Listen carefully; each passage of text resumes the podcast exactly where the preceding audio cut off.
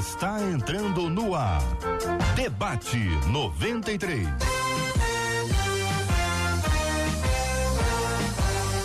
Realização 93 FM. Um oferecimento Pleno News. Notícias de verdade.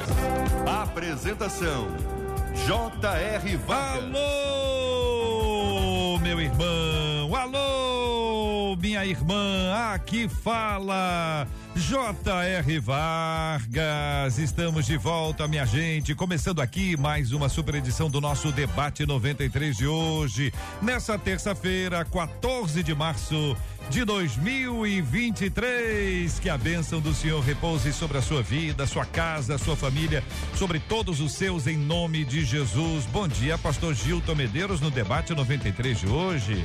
Bom dia, JR. É sempre uma alegria, uma honra para nós estarmos aqui compartilhando com você e com os nossos debatedores e também com os ouvintes todas essa, toda essa programação. Uma alegria muito Obrigado, grande. meu querido. Pastora Daniele Neves também está aqui à mesa com o debate 93 de hoje.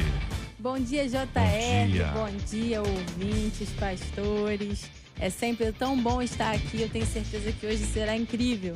Benção puríssima, pastor Rômulo Rodrigues também está conosco aqui no debate 93 de hoje, pastor Rômulo. Olá, gente, bom dia. Deus abençoe vocês. Bom dia, JR, mesa, ouvintes. Que seja um papo gostoso e esclarecedor para todos nós. Bora para Maringá, pastor Paulo Real está conosco no debate 93 de hoje. Bom dia, pastor Paulo Real. Bom dia, bom dia JR, bom dia aos debatedores, bom dia aos ouvintes. É uma alegria estar com vocês mais uma vez. Que Deus abençoe a todos. Muito obrigado, meu querido irmão. Você participa com a gente no debate 93 de hoje, minha gente. Estamos em várias plataformas transmitindo agora aqui agora o debate 93 de hoje. Estamos no nosso canal do YouTube 93 FM Gospel. 93 FM Gospel. Estamos na página do Facebook da 93, Rádio 93.3 FM. No Face, no YouTube, estamos transmitindo com imagens agora. Você vai ter imagens aqui do nosso estúdio da, da 93, vai interagir com a gente, vai participar, porque temos também ali uma sala de conversa. Essa sala de conversa é fundamental para você dar a sua opinião, para você encaminhar suas perguntas, para você apresentar as suas observações. Fique muito, muito, muito à vontade entre nós, mas aproveita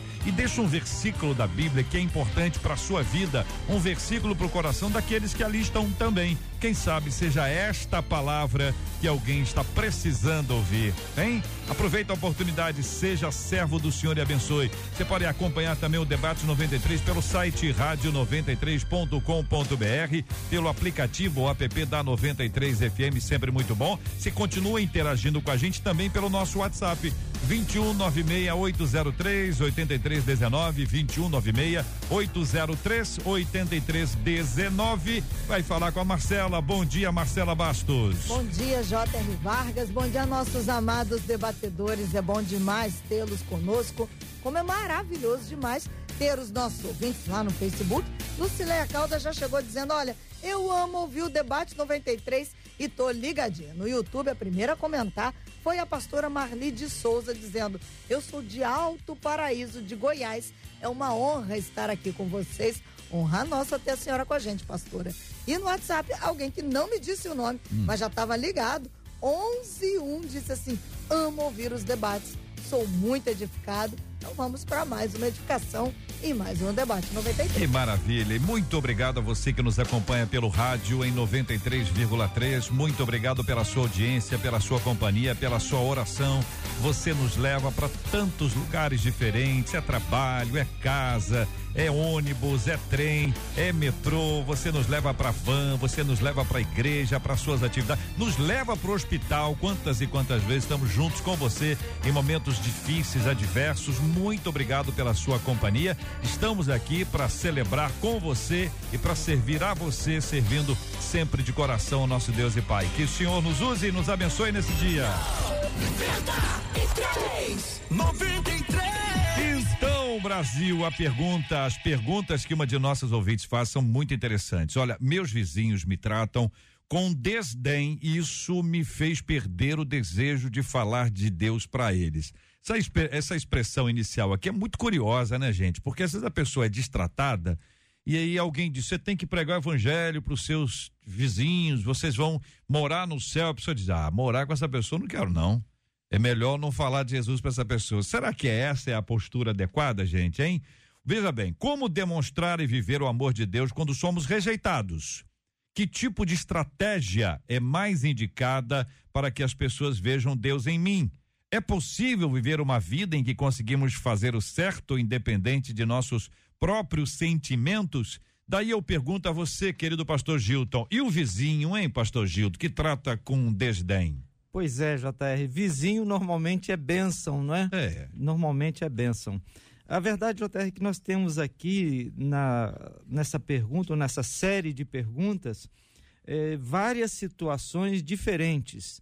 Temos desde como lidar com as pessoas, que é o caso que ela começa, a pessoa começa a falar, né? De como lidar com o vizinho, até como a pessoa vai discernir se ela como ela age, se ela vai pela cabeça, pela lógica, pela, pela razão, ou se ela vai pelo que os sentimentos dela dizem. Agora, tratando da sua pergunta, e o vizinho? O vizinho merece, a, primeiro, as nossas orações. Vamos colocar a pessoa diante de Deus, orando por ela, intercedendo por ela e pedindo para que Deus nos capacite e nos dê a oportunidade da forma certa de uhum. testemunharmos para ela. Ô, pastora Dani, quando a pessoa está meio com raiva assim, é mais difícil de evangelizar, né? Como é que a pessoa vai evangelizar? É, JR, é bem mais desafiador quando o sentimento é o é contrário, né? É de raiva, é, é de mágoa, enfim. Mas a gente entende pela palavra que quando a gente vai fazer evangelização, a premissa é que a gente faça isso pelo Espírito. Então, não é por uma questão do que a gente está vendo, mas pelo que a gente realmente crê que a gente continua empenhando a mensagem. E aí tem uma diferença muito grande de aquele que está ouvindo rejeitar a nós, pessoas, ou está rejeitando a mensagem que está sendo pregada. Num caso como esse, nós até temos uma autorização de Jesus para bater a poeira dos pés, né? É, é esse o simbolismo que nos mostra na palavra. Ou seja, Existe um, um, espaço que a gente pode dar quando a mensagem está sendo rejeitada, mas quando a pessoa está rejeitando a nós, uhum. a gente deve encarar como um aviso que Jesus já deu previamente, que nós seríamos sim perseguidos por causa do nome dele. Uhum. Agora, eu vou deixar aqui uma pontuação que eu acho importantíssima.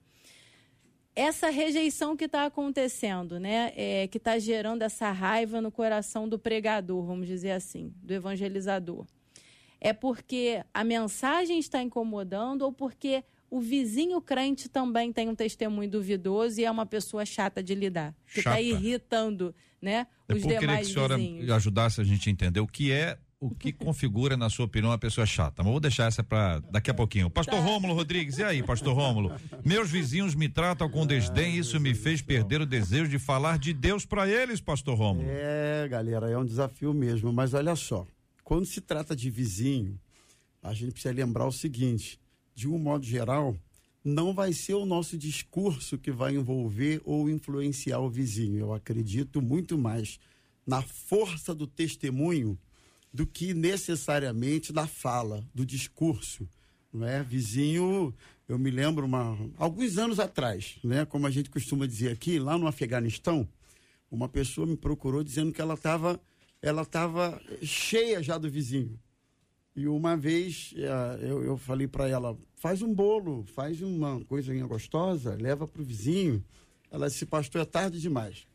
E numa dessas discussões com o vizinho, eu fui para a porta dele e peguei ele no couro. Meu Deus. Ela partiu para cima do vizinho na, na briga física. Fecha parêntese. É. Então eu acredito na força do testemunho, na força da, da, do fruto os frutos da nossa vida precisam se manifestar desde os ambientes mais favoráveis, bons, aos ambientes mais hostis, em que a gente não é tão aceito. Esse é um aspecto. Uhum. O outro que me chamou a atenção, eu, com todo respeito, obviamente, a nosso ouvinte, mas quando diz assim, meus vizinhos me tratam com desdém, parece que são vários, ou todos. Se, se não são todos, são vários.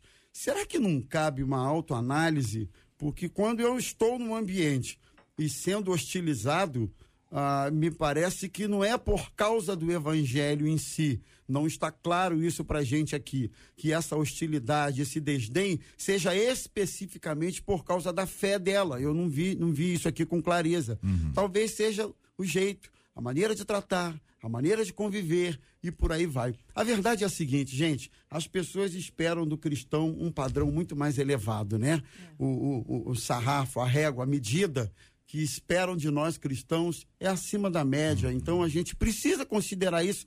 Não adianta fugir disso, né? Então. O pastor é Paulo Real, é, Maringá, né? Maringá é um lugar mais tranquilo. Maringá diz que as pessoas nem brigam.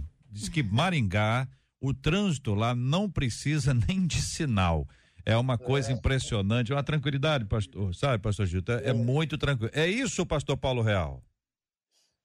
A realidade é onde há pessoas, há problemas.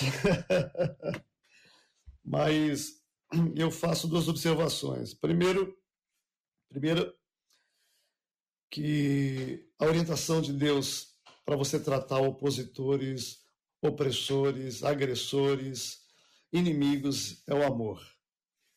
A Bíblia diz: amai os vossos inimigos.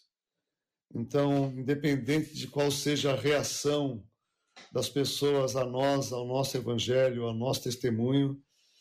Ah, nós somos chamados a amar e servir, que não é uma coisa muito simples e é uma, uma atitude que o evangelho no Brasil tem perdido até por causa do testemunho público de alguns cristãos que vêm tratando os inimigos de uma forma bélica, agressiva, é, falando mal, detonando, e eu fico pensando como é que essas pessoas vão falar o evangelho para essas pessoas que estão sempre sob ataque.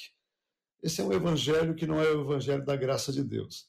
A segunda coisa é que provavelmente uma pessoa que está o tempo inteiro achando que os, os vizinhos, como foi dito pelo pastor, né, os vizinhos rejeitam, tratam mal, cabe realmente uma avaliação se essa pessoa não tem problemas emocionais, não tem problema de rejeição, porque um dado importante hoje é que aprender a gerenciar emoções é uma, é uma das coisas mais importantes e a sociedade está doente emocionalmente. Nós não sabemos lidar com as nossas emoções.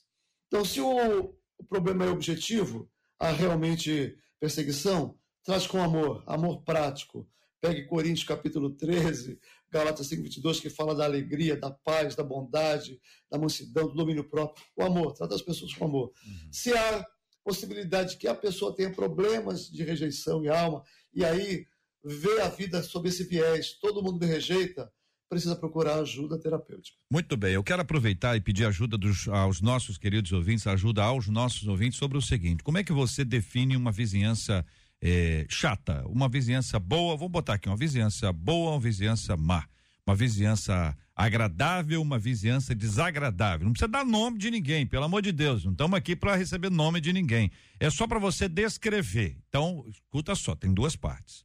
Primeiro é como você descreve uma vizinhança agradável. Segundo, como você descreve uma vizinhança desagradável. Terceiro, em que lado você está? Na opinião dos seus vizinhos, não é na sua opinião, não. Eu quero saber o que, que você está pensando sobre esse assunto. Ajuda a gente aqui a fazer o debate 93 de hoje, aqui agora. Você participa comigo dizendo o seguinte: olha, manda aqui para o nosso WhatsApp. O WhatsApp é o 21 96803 8319, 21 96 803 8319. Você pode falar também no chat do na sala de conversa do Facebook ou na sala de conversa do YouTube, onde estamos transmitindo o debate agora com imagens. Pode até interagir. E aí você vai me me descreveu o seguinte: na sua opinião, uma vizinhança desagradável, como é que é? Descreva. O que, que ela faz? O que, que a pessoa faz? A vizinhança desagradável é um som alto, é o pessoal que briga, é o pessoal que grita, é o pessoal que tem, tem animal, o animal é animado, sabe animal animado? Você sabe o que é isso que eu tô falando, né? Então participa. Ah, outra com outro lado, a vizinhança agradável. O que, que é uma vizinhança agradável? Tá sempre rindo, tá sempre disposto, tem sempre um bolo, tem sempre um pacote de sal, meia dúzia de ovos, sabe? Um pacote de açúcar para emprestar e nem cobra de volta. E você tá em que lado? Você tá no lado, você já entendeu? Agradável ou desagradável? Marcela Bastos, vamos ouvir os nossos ouvintes sobre esse assunto já já, não é agora não, porque vão deixar acumular um pouquinho. Não, a Marcela entra agora. Não entra agora esse assunto. E a Marcela vai dizer o que, que os nossos ouvintes estão dizendo até aqui. Por gentileza, Marcela. Por enquanto, nós temos ouvintes aqui falando o seguinte.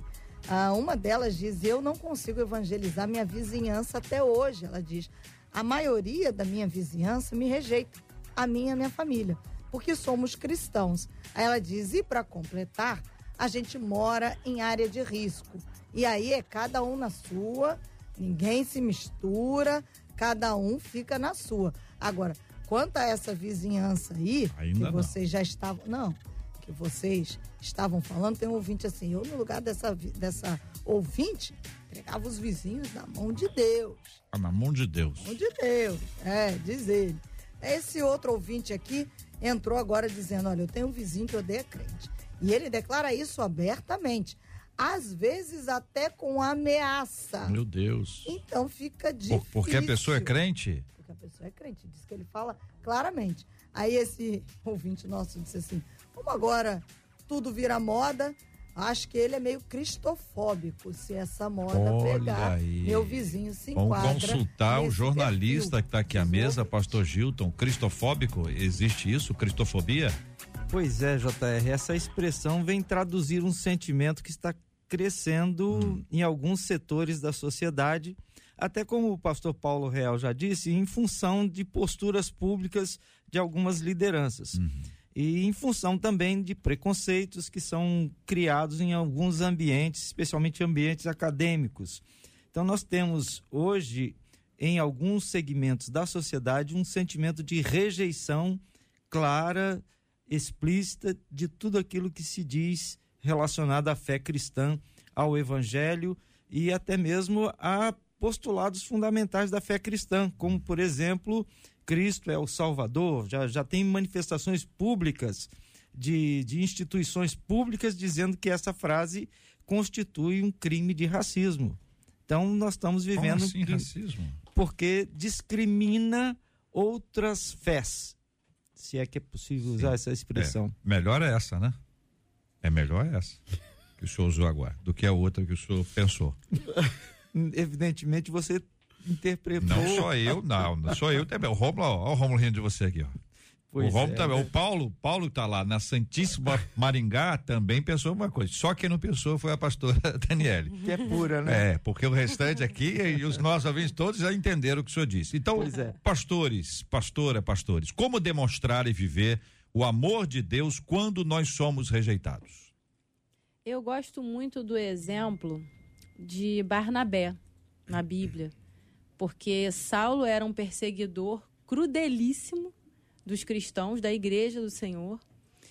E quando ele se converte, quando ele tem uma experiência com Cristo, a igreja de Jerusalém duvida desse testemunho, duvida da veracidade dessa conversão. Mas Barnabé vai fazer esse papel de incluir agora Paulo na igreja, dando credibilidade às experiências que ele vivenciou com Cristo e estava vivenciando, e isso fez toda a diferença. O que seria da igreja hoje se Barnabé não tivesse incluído Paulo naquele momento?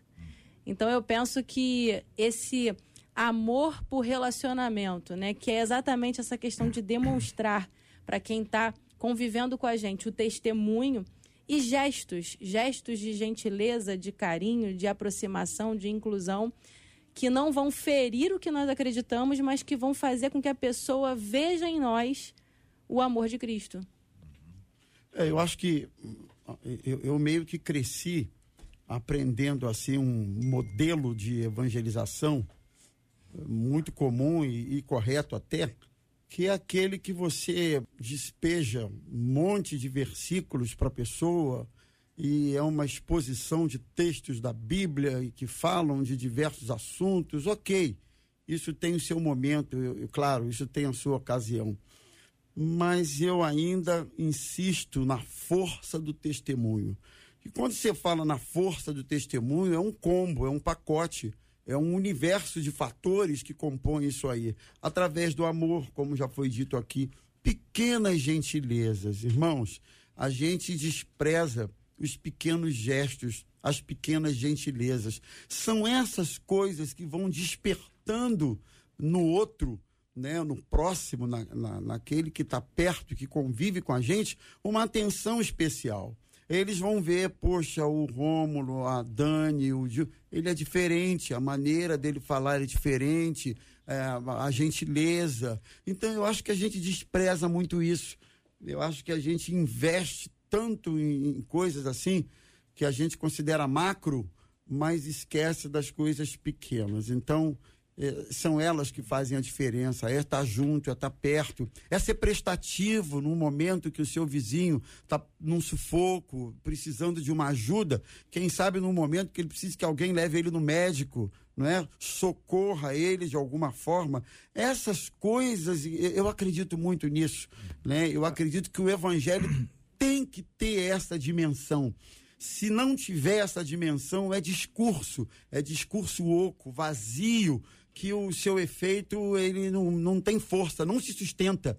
Né? Então eu, eu, eu iria por esse caminho. Eu é, daria nessa, como dica linha. aos meus queridos ouvintes prestarem muito atenção nisso. E claro, alguns momentos a resposta a isso é, vai ser imediata, outros momentos ela vai ser talvez mais longa. Em alguns momentos, curiosamente, a gentileza vai ter uma retribuição de, uh, de, até de rejeição, mas a gente precisa contar com a graça de Deus, com sabedoria de Deus, com mansidão, com domínio próprio, com tudo isso. Né? Eu acredito na força disso. O Evangelho é isso. Tem essa dimensão, é. sem o qual a gente não, a gente está falhando na nossa transmissão ou na nossa missão de transmitir o Evangelho. Nessa linha, Pastor Rômulo e amigos, há, há, existem pesquisas que indicam que mais de 70% das pessoas que hoje estão na igreja chegaram à igreja por conta do testemunho de amigos e sim, de familiares. Sim. É, por série de conferências, por cruzadas em estádios, por vários sistemas de comunicação, não dá nem 10% das pessoas que estão na igreja. Quem está na igreja é porque um irmão convidou, é um parente convidou, é um vizinho que convidou, é alguém do relacionamento que levou. Sim. E se alguém vai por conta do relacionamento, é porque está acreditando no testemunho daquele que convida. Sim. Sim. Porque se eu convivo com alguém que eu detesto, eu jamais vou aceitar um convite dele. Então, se eu estou na igreja porque alguém me convidou, é porque o meu testemunho falou mais alto. Pastor Paulo, entra nessa história aqui, pastor. Olha, eu estava lembrando aqui de Romanos, enquanto depender de vós, tem de paz com todos os homens, não pague o, é, o bem com o mal, mas pague o mal com o bem. É, uma das, uma, um, um, dos problemas do, do evangelismo e do testemunho na igreja é que a gente tem aquela ideia de que o testemunho tem que ser agressivo. A gente costumava falar no passado de ousadia. Tem a ousadia para sair, falar, falar especialmente para quem você não conhece. Hoje, no Brasil, isso, isso, é um problema muito sério. Um governador da Bahia colocou na numa das redes sociais dele que é preconceito você falar que você precisa encontrar Jesus. É, então, estão é, é, com um processo contra um pastor aí de São Paulo, porque ele expulsou o demônio de uma pessoa, e expulsar demônio de uma pessoa é preconceituoso, porque fere a religião satanista. Então, hoje, nós temos muitos problemas com isso, e, em parte, eu entendo que eles estão certos. Por quê? Porque você virar para uma pessoa e falar que ela não tem Jesus sem conhecer, falar de uma pessoa que ela está nas trevas, sem conhecer. Eu, eu entendo que a, a evangelização, o melhor meio de evangelização é aquele que você faz através da amizade. E a Bíblia diz assim: ó, esteja preparado para responder a pergunta a respeito da razão da vossa fé. Então, trazer a pessoa para o relacionamento, é, a mesa. Existe, não existe lugar melhor do que você testemunhar do que a mesa convidando um vizinho para almoçar, um amigo para almoçar, e não ser tão agressivo, já com o preconceito de que porque a pessoa não é evangélica, ela está condenada ao inferno. Quem somos nós para dizer quem subiu ao céu, quem vai descer? Tem muita gente que está fora dos arraiais evangélicos e que tem uma experiência viva com Jesus, que conhece a Cristo. Então, eu acho que um dos problemas é a nossa abordagem. A gente precisa mudar a abordagem, ser mais amoroso, mais cuidadoso com as palavras, tomar cuidado com os preconceitos, porque hoje o nosso mundo realmente está mais sensível em relação a isso. Muito bem. Estamos ouvindo aqui o pastor Paulo sobre esse assunto, evidentemente os queridos debatedores aqui no nosso estúdio, o pastor Gilton Medeiros, pastora Daniele Neves, Daniela Daniele Neves e o pastor Rômulo Rodrigues, fiquem à vontade. Sempre é bom a gente estar tá interagindo, ouvindo sobre esses assuntos, a, abordando aqui o que os nossos ouvintes pensam. Por exemplo, que tipo de estratégia é mais indicada para que as pessoas vejam Deus em mim? O pastor Rômulo fez uma uma, uma, uma, abordagem macro sobre o impacto que você pode ter na vizinhança. O pastor Paulo falou sobre amizade, relacionamentos, né? Agora, existem, existem pessoas, são, por exemplo, são mais tímidas, são pessoas introvertidas. Não quer dizer que elas não façam amigos, mas elas demoram mais. Elas não tem. Tem gente que faz fácil, gente. Faz fácil. A pessoa, como conheceu uma pessoa hoje, virou amigo de infância. é ou não é verdade? O carioca é. Tem, tem essa característica. Não são todos, mas tem essa característica. Mas tem aquelas pessoas que são mais tímidas, pastora Dani. Como é, como é, que, como é que faz isso, pensando aqui? Que tipo de estratégia é mais indicada para que as pessoas vejam Deus em mim? Precisa de estratégia? Então, nessa perspectiva de vizinhança, eu acredito que a conduta diária, tanto a conduta moral, comportamental, eu acredito que vai fazer diferença. E aí, assim, ó, a gente pode pontuar que nós somos cristãos, simplesmente pontuar. Eu concordo com a fala do pastor Paulo quando ele fala sobre a agressividade né, de muitos na hora de trazer a mensagem, uma, uma forma acusatória de você está em trevas, acho que isso é desnecessário, também acredito que é desnecessário. Porém, a gente pontuar a nossa fé pode ser com poucas palavras, pode ser de uma forma sutil, e aí no dia da diversidade, uhum. o vizinho vai lembrar quem é o crente da parada do território. Isso é fato. No dia que acontece alguma coisa, seja o que for, qualquer tragédia, qualquer situação, vão se lembrar quem é o crente do território. Então, eu penso que essa forma construtiva, uhum. diária, ela é muito eficaz. Agora, deixa eu perguntar uma coisa aqui aos pastores, os dois meninos estão aqui à mesa, é o seguinte, é que quando a gente tem isso como norte, diz, olha, não é saudável você perguntar para uma pessoa se ela tem ou não tem Cristo no coração e você dizer, olha, se você não tiver Cristo, você vai para o inferno, você disser isso para ela, não é adequado, seja o que for, o que vocês acharem. A outra coisa é quando um, um, um político, quando alguém tem uma outra agenda, começa a estabelecer o nosso norte. E aí você passa a ser pautado pelo que o, o, o líder fulano diz, a líder Beltrana afirma, você passa a ser pautado pela cultura desse tempo, que quer o tempo inteiro intimidar os cristãos. Então chega uma hora que você diz, é melhor não falar nada. E aí o que, que vai acontecer? As pessoas vão se emudecer. Então, se as pedras se calar, ou se, se as pedras não se calam, né? Se nós nos calarmos, as pedras clamarão. Então, vejam, quem é que deve pautar? Se a gente não deve ter uma abordagem assim, talvez não seja por causa da cultura desse tempo. Talvez tenha sido assim, ó, nós erramos durante sei lá quantos anos. A gente devia ter falado de uma outra forma. A gente tem esse outro modo, mas o perigo é ser pautado. Porque na hora que você abrir e deixar ser pautado pelo que o não cristão pensa, a chance da gente mostrar Cristo para eles começa a ficar meio nublado. Não estou dizendo que é impossível nem difícil, mas não é a coisa mais simples. Então, JR, são várias questões que estão envolvidas nessa consideração, porque as realidades da igreja cristã são também diferentes, né? Por exemplo, numa igreja da minha confissão, eu sou batista, ninguém oficialmente responde pelo que eu creio, nem eu pela minha igreja. Então, num púlpito de uma igreja batista, você jamais, pelo menos numa igreja batista que segue os nossos preceitos, jamais vai ouvir alguém pautando o voto dos membros da igreja, uhum. por exemplo. Então, é, essa é uma realidade. Mas existe. Mais ou menos, né? Numa igreja batista. Não, assim, estou falando do, da, do meu contexto. É, não. Eu ia do, expandir. É, para dizer para o senhor o seguinte: que às vezes a, a gente precisa ter essa, esses termos assim. É porque, como não está uma interferência para um lado, também não há para o outro. Se a pessoa sim, quiser sim. se manifestar, ela pode. Ou não? No, no caso específico que eu estava citando, existem até alguns pastores que dizem qual a sua opção Sim, pessoal isso. e dizem, olha, essa é a minha opção. Os irmãos fiquem à vontade para fazer Mas as ele suas diz qual é a escolhas. dele. Ele tem casos que dizem, tem outros que não dizem. Eu no meu caso, por exemplo, eu não digo. Uhum. Mas existem outras realidades dentro da igreja onde o- a, a- a estrutura eclesial, a, a forma da igreja ser, tem um líder que aponta para todos o Sim. caminho. Então são várias situações. Uhum. De modo geral, eu, eu entendo que no, no contexto em que nós vivemos, ninguém pode pautar, porque quando alguém pauta, ele exclui. Qualquer pauta que se estabeleça exclui qualquer outra coisa de forma diferente, partidariza. E quando nós partidarizamos, a gente divide. Então, eu acho que a questão maior é essa: a partidarização da fé cristã.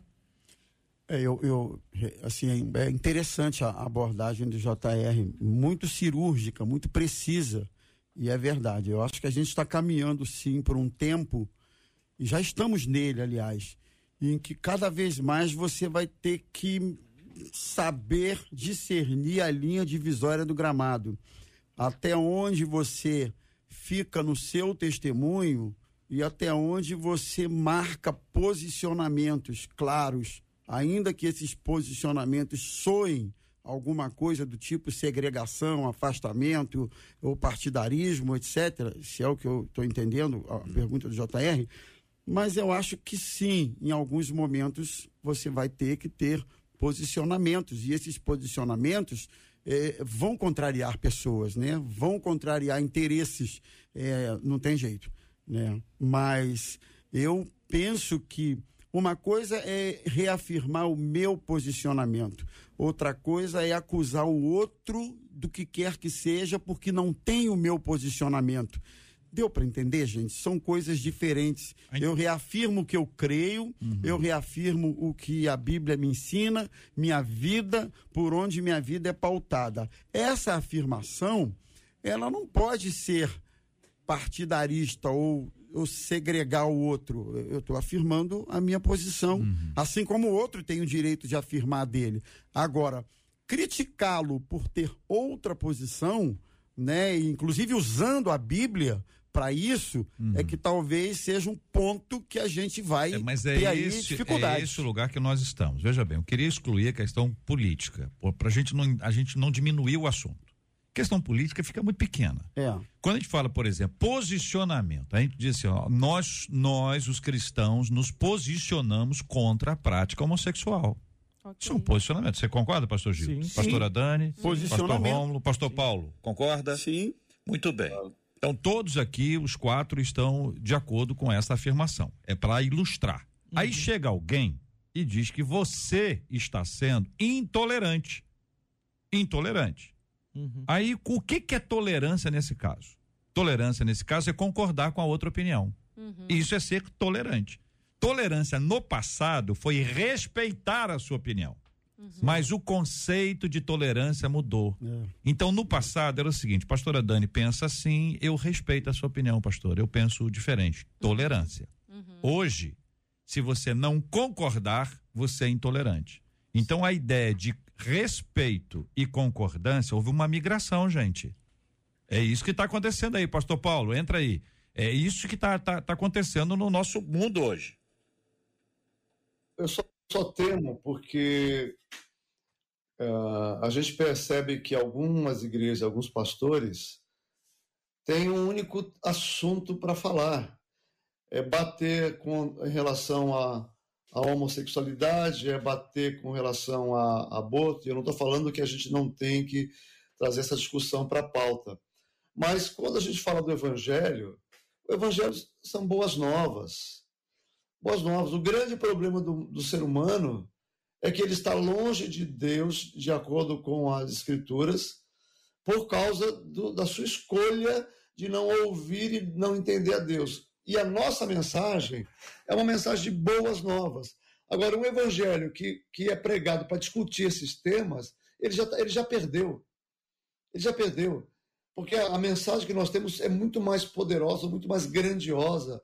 O que Jesus trouxe é novas de grande alegria. Mas durante muito tempo a mensagem do, do evangelho foi: ou você aceita ou você vai para o inferno. E o evangelho é muito mais do que tirar pessoas do inferno e levar para o céu. O evangelho é um relacionamento com Deus, um relacionamento de alegria, de vida com Deus. E o cristão que foi afetado por isso, a vida dele vai ser profundamente impactada.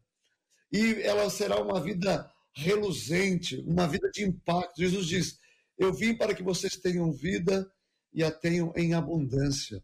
Vida abundante é vida de alegria, é vida de paz, é vida de paz consigo mesmo, com Deus, com o outro. E mais, eu vou trazer amor ao meu vizinho. Se ele quiser me odiar, eu vou continuar amando. E se ele quiser continuar me odiando, eu vou continuar amando, porque esse, essa é a mensagem do Evangelho de amor. Então, talvez, se nós é, aproveitássemos essa crítica do mundo, porque eles estão fazendo crítica sobre nós, e nós tivéssemos um pouco mais de cuidado, e não dessemos tanta ênfase, porque parece que só, o único pecado que tem é as, roubo, adultério, é, sexo de casamento e a homossexualidade. Não existe mais nenhum pecado. Aí a gente deixa de fora orgulho, mentira, raiva, ódio, ressentimento, egoísmo. Então, assim, não estou falando que nós não podemos falar, acho que existe um tempo, um momento certo para isso, existe uma maneira de falar, mas a mensagem do Evangelho é muito maior do que isso. É muito maior. E eu acho que a igreja perdeu essa perspectiva de que nós anunciamos vida e vida plena. Penso eu. Eu acho que é importante a gente fazer assim uma diferenciação básica de evangelismo pessoal, posicionamento cristão e uma pontuação pública, digamos assim, que vai abranger essa questão política. Porque, assim, quando a gente está no evangelismo pessoal, eu penso que a questão da inclusão é muito bem-vinda da pessoa, não do pecado da pessoa. Eu passei por uma experiência onde uma pessoa de prática homossexual me perguntou, pastora, posso frequentar a igreja? Eu falei assim, você pode, claro, deve, contanto que você compreenda que, da mesma forma que você vai ser amado por quem você é, nós pregaremos o que acreditamos. Se isso ficar claro nesse acordo, está tudo certo. Então, eu penso que esse diálogo de a gente ser claro e se posicionar está sendo cada vez mais necessário, porque realmente o conceito de tolerância mudou, como o JR bem colocou. Então a gente vai precisar sempre ser assim bem didático na hora de posicionar o seguinte, olha, o evangelho ama e inclui pessoas. Nós amamos e incluímos as pessoas, mas não concordamos com tudo que essas pessoas fazem, porque muitas das práticas nós cremos pela Bíblia que são pecado. E aí eu penso que sim, o crente não tem que ter medo de se posicionar, mesmo que chegue num ponto de sermos perseguidos. Aí entra o que o evangelho chama de perseguição, o que Jesus falou sobre perseguição. Uhum. É provável que cheguemos nessa, nesse tempo de uma forma ainda mais intensa, porque já está acontecendo. Me parece que o outro lado dessa mesma história é que nós não somos perfeitos. E pode dar uma impressão, quando você avalia, quando você expõe o que o Evangelho diz sobre qualquer assunto, que nós somos perfeitos. E, e acho que até algumas pessoas se acham. Porque existem algumas descrições, por exemplo, de líderes quando falam de suas igrejas, que não fala da sua igreja, fala do céu. Não tem problema e tal, e ele é o anjo, ou algo mais. Então a gente sabe que tem pessoas que elas falam como se não tivessem problema algum e vocês aqui eu, eu conheço já há muito tempo, o pastor Paulo, a gente está caminhando aqui ainda que online também já há algum tempo, a gente sabe que vocês nunca trouxeram nenhuma fala se apresentando como perfeitos. Isso não existe entre nós. Perfeito é Jesus. E nós estamos escondidos atrás dele, porque se depender da nossa perfeição para alguma coisa, hein, pastor Gil, tá ruim pro nosso tá lado. Tá brabo. Não é. temos condições nenhuma. Ah. É, é interessante, JR, que você mencionou algumas questões, né?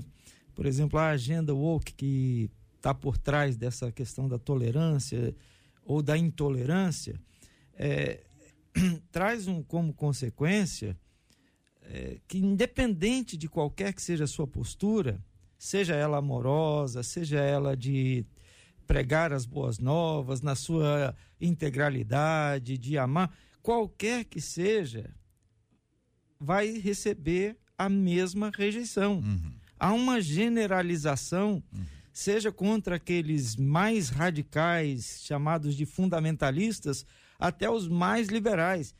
É cristão, não adianta, a agenda é rejeição. Então, há sim todo um contexto em que teremos cada vez mais dificuldade de expressar, seja particularmente, seja publicamente, a fé que cremos. Isso é uma realidade. É, eu só quero voltar um pouquinho ao, ao que o JR levantou, porque existem duas questões aí. Uma é a consciência da imperfeição. Né? Você que está nos ouvindo, você é muito bem-vindo em qualquer uma das nossas igrejas, porque todos nós estamos em constante processo de transformação, de mudanças. Não importa se o sujeito tem 10 anos, 20, 30, 40, nós estamos em processo de transformação. Todos nós temos áreas da nossa vida em que nós precisamos vigiar com mais atenção, que, porque somos frágeis nessas áreas. Talvez a sua área frágil não seja a minha, ou vice-versa, mas todos nós temos essa necessidade. Agora, uma outra coisa é o sujeito reconhecer essas dificuldades como práticas pecaminosas e submeter isso ao Senhor e deixar que o Espírito Santo trabalhe na sua vida, o aperfeiçoe, de alguma maneira ele, ele consiga abandonar isso, porque ah, o problema todo é que muita gente não reconhece determinadas práticas como pecado. E aí, se você não reconhece, você não vai buscar em Deus mudanças para sua vida, não é? Esse é o ponto. Então, assim, não só para a questão da homossexualidade, mas qualquer outra questão, temperamento. Gente, você quer coisa pior do que fofoca? É? A Bíblia diz é. que Deus abomina quem semeia contenda entre os irmãos. Uhum. No entanto, a gente às vezes lida com isso no nosso dia a dia com total naturalidade, não é? Então, ah, nesse sentido, eu acho que o grande diferencial precisa ser, eu reconheço que certas práticas da minha vida não condizem com a Bíblia e eu estou lutando com isso, na casa de Deus, buscando, lendo a Bíblia, orando, etc, etc. Estou lutando, válido, estamos junto. Hum. Agora, eu não reconheço, tem coisas que a Bíblia pontua de, de forma muito clara como sendo pecado. E não cabe discussão. O problema é que o pessoal quer discutir questões que a Bíblia pontua como sendo pecado e ele quer discutir. Por isso é o que, que ele é acha, ponto, o que ele pastor. pensa. Aí não cabe discussão. Quem pauta, quem pauta, esse é que é o detalhe, porque quando você deixa de ser pautado pela Bíblia, você vai ser pautado por uma autoridade pública, você vai ser, por exemplo, o pastor, a pastora vai ser pautado por um membro da, da igreja, que ah, não gostei dessa abordagem sua, ah, como é que você quer que eu faça? Escreve aí que eu falo igual que você quer. Tem gente que é assim, não chega nesse nível. Às vezes não chega, sei lá, às vezes chega. né? Não tem aquela história, os mais antigos sabem, olha pastor, o pastor che chegou numa uma igrejinha no meio de não sei aonde e pregou e o pastor pregou naquele domingo todo entusiasmado contra a bebedeira. E dizendo que a be, be, bebida é uma coisa que destrói, destrói o indivíduo, destrói a família, destrói isso, destrói aquilo. Aí terminou o culto, juntou um pessoalzinho, ô oh, pastor, foi uma ótima sua palavra, que bom que choveu, primeiro dia dele. Dia, mas aqui nós temos um pessoal, como é que é o nome do negócio lá? Tem, nós temos aqui nossa, nossa renda da igreja inteira aqui, é em torno de um alambique. Quer dizer, se o senhor falar contra a bebida, a gente não vende. Se a gente não vender, a gente não entrega o dízimo. Se ele não entregar o dízimo, o senhor não recebe. Aí fizeram, entendeu? Você pode, você pode, o resto da história é sua, você pode escolher. Né? O pastor foi firme, foi até o final, ou o pastor desistiu, foi embora, ou eles desistiram dele. Pastor, o senhor está sendo chamado para um outro campo longe. Então, se a gente pautar a pregação por uma autoridade pública, pelo, pela cultura do tempo, pelas pessoas da nossa comunidade, que gente que pessoal que faz a pe, pesquisa, qual assunto você quer que eu pregue? Coisas que te agradam. E aí você começa a pautar ser pautado por isso, ah, minha gente, aí o negócio encrenca. Mas o que eu estou preocupado agora é com a vizinhança. Eu estou muito preocupado com a vizinhança, que a vizinhança. Vamos, dar uma, vamos aliviar um pouquinho, né? Vai, Marcela. Não quero saber da vizinhança agora. Pastor Gil está ansioso. Pois é, tem história de vizinhança, mas antes tem as definições aqui que você pediu de vizinhança agradável e desagradável.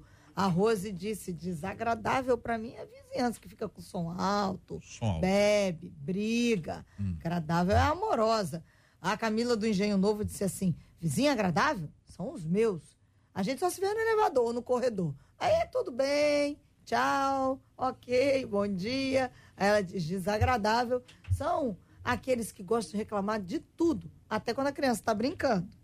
Um outro ouvinte disse assim: vizinhança chata é aquela que tem uma vizinha que fuma do lado da sua porta, com uma filha cheia de gatos e que não aceita conselhos, diz essa ouvinte. Falou de quem é agradável, não, acho que ela está falando em, em Cheia de causa gatos. própria, cheia de gatos. Bichinho, né? O bichinho. Bichinhos, é. Hum.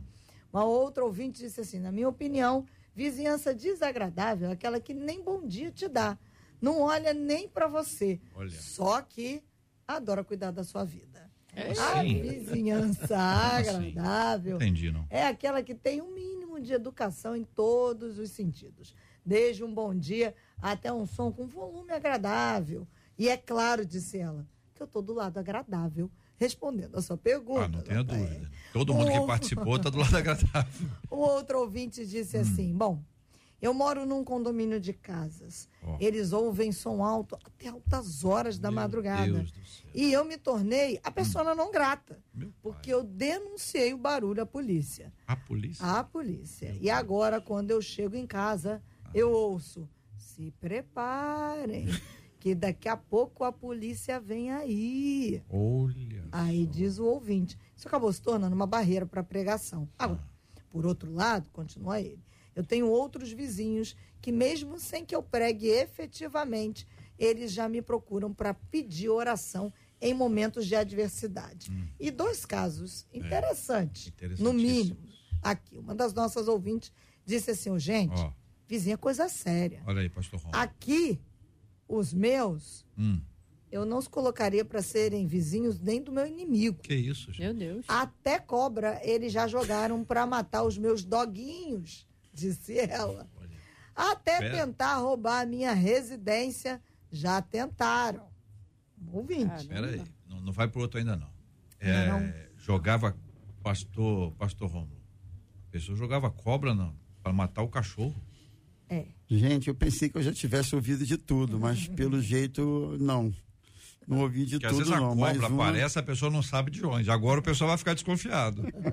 Apareceu uma cobra no quintal. De onde veio? Ah! Já sei. Se você tem um cachorro ou dois, Meu pai do céu. Em Maringá isso não acontece. Maringá o pessoal é pacífico. Nem, nem muro tem. Nem muro tem. Né?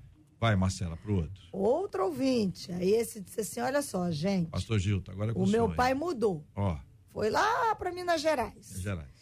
E aí ele me Terra deixou boa. de herança Hum. uma vizinha. Vizinha essa que todas as vezes que ia ao cemitério, trazia junto com ela a terra do cemitério. Terra do cemitério. Ai, meu pai. E aí É jogava fértil. em cima do meu telhado. Ai, meu pai. Eu acho que tem um sinal aí, tem uma, uma mensagem gente. nisso eu aí. mudei, diz ele, a minha vida também mudou depois que eu saí do lado O dessa senhor entendeu, né, vizinha. pastor Gil? Pegava a terra que Entendi. enterra isso para enterrar a casa. é verdade. Meu Deus. Não é isso? Foi o que é o que dá para entender pela história que foi contada, né? Ah. Certamente essa vizinha amava profundamente essa família. É. É um grande amor, grande amor. Queria- Queria vê-los na glória celeste É. logo. Sete palmos. Isso. O pastora Dani, imagine-se nesse lugar. Sim. Seja da família que alguém joga uma cobra ali, seja da família em que alguém joga a terra por cima da casa. Como é que se comporta numa situação como essa quando a gente fala de, de evangelho? É um campo missionário desafiador. Aí a gente fica mais animado, se olha, fez mais, eu estou mais animado agora. Ou se torna um lugar de difícil convivência, produzindo afastamento e impedimento para que o evangelho seja anunciado. É, eu acho que se torna mais desafiador e o crente vai precisar realmente orar bastante, pedir muita graça a Deus para não sair da graça por completo, porque a gente vê que ultrapassa os limites, né, da normalidade. Mas eu penso que assim, ó, quando a gente fala de evangelho, a gente está falando de mundo espiritual. E a gente não pode desprezar os ardis. Eu acredito de fato que existem pessoas que são usadas pelo inimigo para exatamente impedir que o evangelho seja expandido. Então, eu acho que a primeira ação é óbvio que não estamos falando de nenhum anjo, ninguém está no corpo glorificado ainda. Qualquer ser humano vai ficar com muita raiva se ver terra de cemitério ou serpente sendo jogada no seu terreno. Muito estranho, né? E vai reagir. Porém, eu penso que a gente deve recorrer, né? A gente não, não quero me incluir nisso, não. Uhum. Vou falar de quem está passando. Uhum.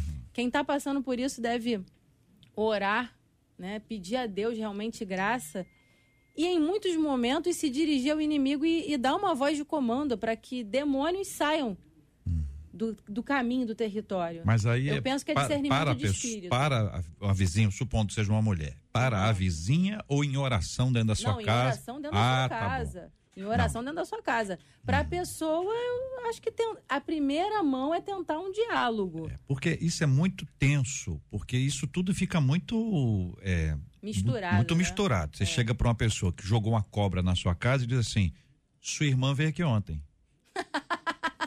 Entendeu, pastor Gil? Entendi. Olha, sua, sua mãe veio aqui ontem, seu filho veio aqui ontem. Então, quando a pessoa fala um negócio desse, no lugar de resolver, Só o negócio piora. Sim. Então tem coisas que a gente fala na nossa reação que vai produzir uma reação ainda pior.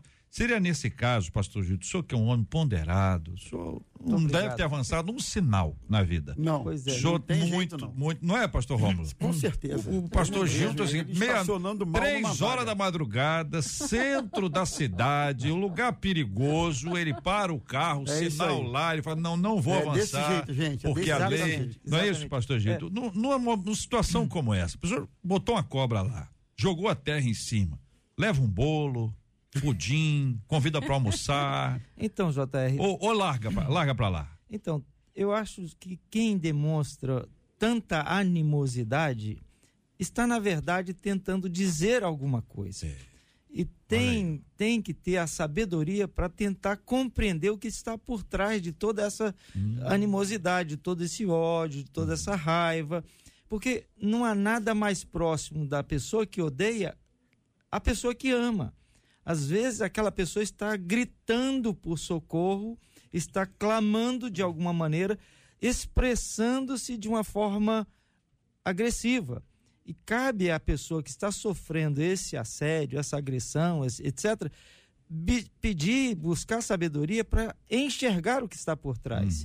E é possível que essa pessoa que tenha tanto ódio amanhã esteja lá do seu lado, orando com você, agradecendo com você, sendo, tendo sido resgatada, porque na verdade o que ela estava fazendo era clamar, era buscar ajuda. Olha que bênção, gente. Que palavra ponderada, palavra equilibrada, palavra sábia, que seja assim na sua vida e na vida de tanta gente que você ama, com a graça de Deus em nome de Jesus. Agora, tem uma outra ouvinte nossa ela cita um texto bíblico, ela diz assim, ó, porque o amor do dinheiro é a raiz de todos os males e alguns nessa cobiça se desviaram da fé a si mesmo se atormentaram com muitas dores. Esse é o texto de Paulo a Timóteo.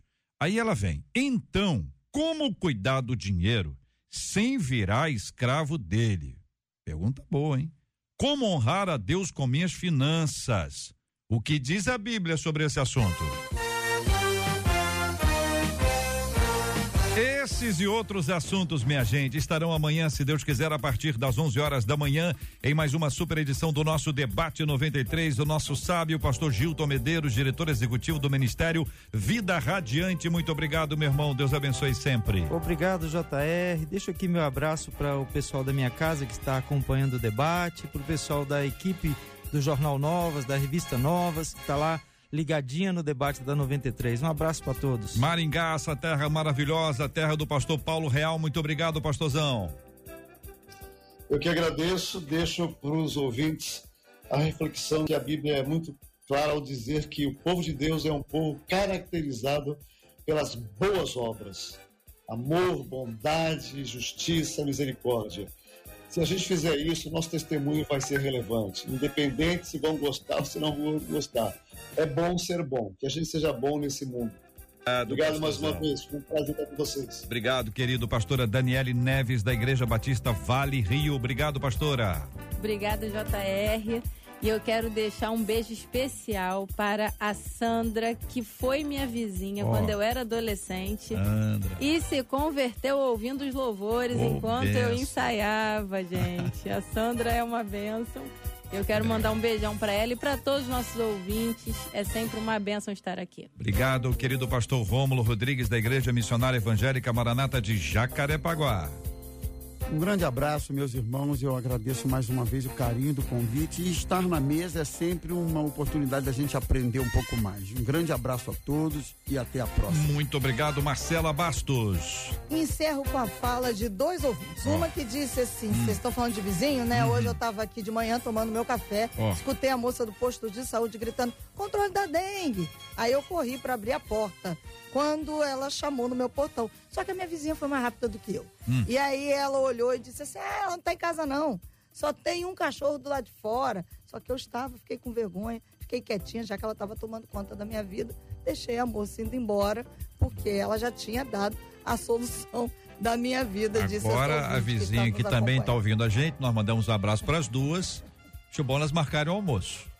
Para resolver o problema. Encerro com a Dora Seara dizendo: olha, gente, eu acho que o crente tem que ser contundente, sim, pregar Jesus sem ser chato, sem ser enfadonho, sem ser presunçoso. E eu entendo que até mesmo na família é preciso pregar, mas com um bom testemunho e o bom perfume de Cristo para revelar que Cristo é a melhor escolha muito obrigado, Marcela Bastos. Muito obrigado também a Luciana Vasconcelos, Adriele Duarte, JP Fernandes, Luiz Augusto Português, a toda a nossa equipe que nos ajudou a fazer hoje o debate 93. Hoje nós queremos também agradecer a Deus e parabenizar porque a Cristina Xisto é uma menina sensacional que tem um hábito perigosíssimo, fazer aniversário todos os anos.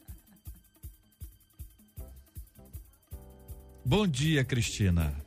Bom dia, JR. Parabéns pelo seu aniversário, que Deus te abençoe. Nós nos unimos aqui a tanta gente que te admira, que está sempre torcendo pelo seu sucesso, além da sua família maravilhosa. Nós queremos agradecer juntos hoje pela sua vida. Como é que tá o seu aniversário hoje, Cristina? Maravilhoso. Começamos realmente rendendo graças ao nosso Deus, mais um ano de vida. Isso é uma coisa assim muito importante e foi estendido, né? Minha família e a nossa família aqui da Rádio 93, da MK, do Pleno e a todos os nossos colaboradores, né, e funcionários, amigos que estão aqui hoje já comemorando. Cristina, todo ano novo, todo ano que a gente faz aniversário é o começo de um ano novo. É uma nova história, às vezes é uma nova é. etapa mesmo, tem hora que muda ciclo da nossa vida, mas a gente também vai alimentando muitos sonhos, né? Que a gente quer ter sonhos, a gente precisa de sonhar. O sonho é parte inerente da nossa humanidade, é um privilégio divino. Deus nos dá a bênção de sonhar. Um sonho seu neste ano novo. Um sonho, continuar, né? É agradecendo e permanecendo na presença de Deus. É, ontem mesmo nós estávamos conversando sobre isso e Deus tem que ser né, e permanecer como centro das nossas vidas e dos nossos momentos, das nossas famílias. Que palavra boa. Né? Hoje vocês estão demais. Todos estão 100% maravilhosos. Cristina, feliz aniversário, que Deus te abençoe. Fique conosco nós vamos orar. A pastora Dani vai orar e nós vamos orar também de forma especial pela vida da Cristina Xisto, que hoje completa conosco mais um ano de vida. Para nossa alegria, nós vamos orar pela cura dos enfermos, consola os corações enlutados e vamos nos lembrar de gente que está perto da gente, declarando maldade, palavras ruins e que a gente precisa dar o troco com amor. É amando, é declarando amor, é ministrando a bênção, a alegria, a paz sobre a vida de todas as pessoas. Como é importante a gente lembrar disso e como é difícil colocar isso em prática. Então nós vamos pedir àquele que pode, ele pode nos abençoar. Senhor, nós queremos te louvar por mais um debate, queremos te agradecer de forma especial pelo aniversário da tua filha Cristina, por mais um ano de vida, por toda a contribuição que ela tem feito para o teu reino, através do trabalho dela, Senhor. Nós, como igreja, profetizamos toda sorte de bênçãos, de paz e prosperidade. Oramos a Ti, Senhor, por todos aqueles que estão de luto, por aqueles que estão enfermos, por aqueles que precisam ser aperfeiçoados, Senhor, no espírito e que precisam de vitória nos seus relacionamentos. Nós te apresentamos hoje essas causas na certeza de que tu és o Deus do impossível e que nada, Senhor, nada é tão difícil para ti. Receba a honra e a glória em nome de Jesus Cristo. Amém. E graças a Deus. Você